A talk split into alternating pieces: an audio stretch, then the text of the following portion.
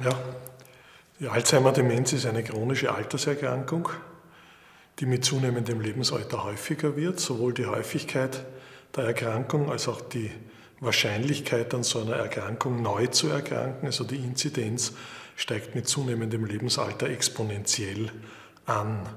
Daneben versucht die epidemiologische Forschung schon seit zwei bis drei Jahrzehnten andere, auch psychosoziale, medizinische und genetische Risikofaktoren dieser Erkrankung zu identifizieren. Ein Risikofaktor, der aus äh, sogenannten Case Control Studies schon seit den späten 90er Jahren bekannt ist und der dann im Jahr 2001 erstmals in einer großen Längsschnittuntersuchung, also einer sogenannten Kohortenuntersuchung in Rotterdam, bestätigt werden konnte, äh, ist die Einnahme von nonsteroidalen Antiphlogistikern.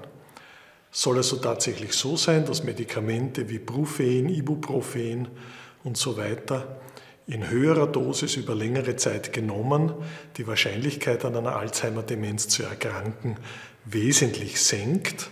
Manche dieser äh, gefundenen Analysen sprechen von einer Senkung der Erkrankungswahrscheinlichkeit auf ein Fünftel der ursprünglichen Erkrankungswahrscheinlichkeit.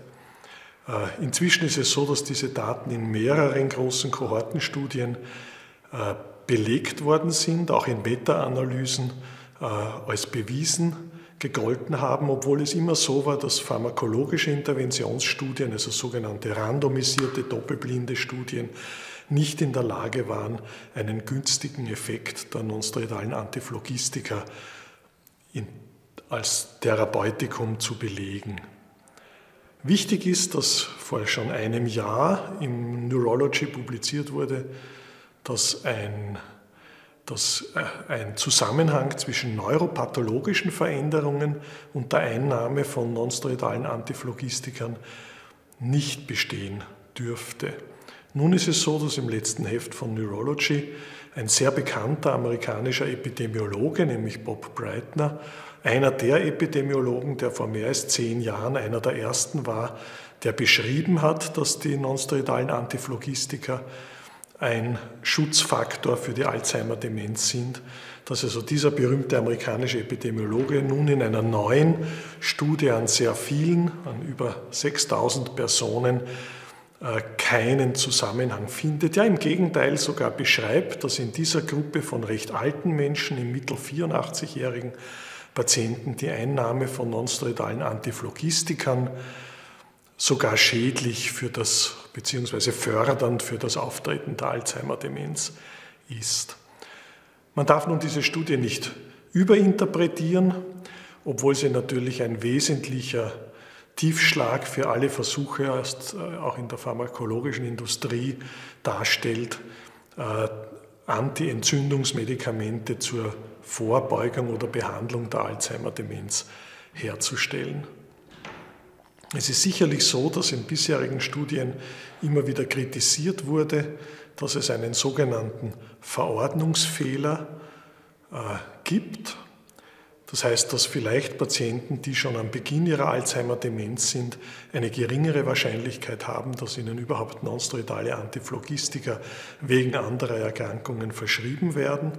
Auch andere solche statistischen Fehler, die in epidemiologischen Studien häufig auftreten, sind diskutiert worden. Zum Beispiel, dass sich Alzheimer-Patienten weniger gut an die Einnahme von nonsteroidalen Antiphlogistikern erinnern und deswegen eine geringere Einnahmefrequenz dieses Medikaments berichtet wird. Solche Argumente haben schon dazu geführt, dass gezeigt werden konnte, dass die Einnahme von Statinen, also von Cholesterinsenkern, einer Gruppe von Cholesterinsenkern kein Risikofaktor für die Alzheimer-Demenz oder kein Schutzfaktor für die Alzheimer-Demenz sein dürfte. Äh, nun, nach dieser neuesten Arbeit schaut so aus, dass die Suppe dünner wird und vielleicht der Einfluss der nonsteroidalen Antiphlogistik auf den Alzheimer doch nicht so groß ist, wie er früher gemeint wurde.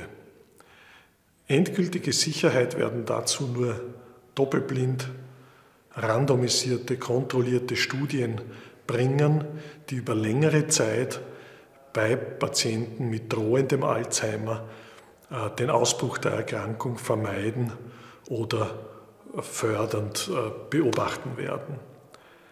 In Summe muss man also sagen, äh, wieder ein Risikofaktor der Alzheimer-Demenz, der einer kritischeren Prüfung eher nicht standhält.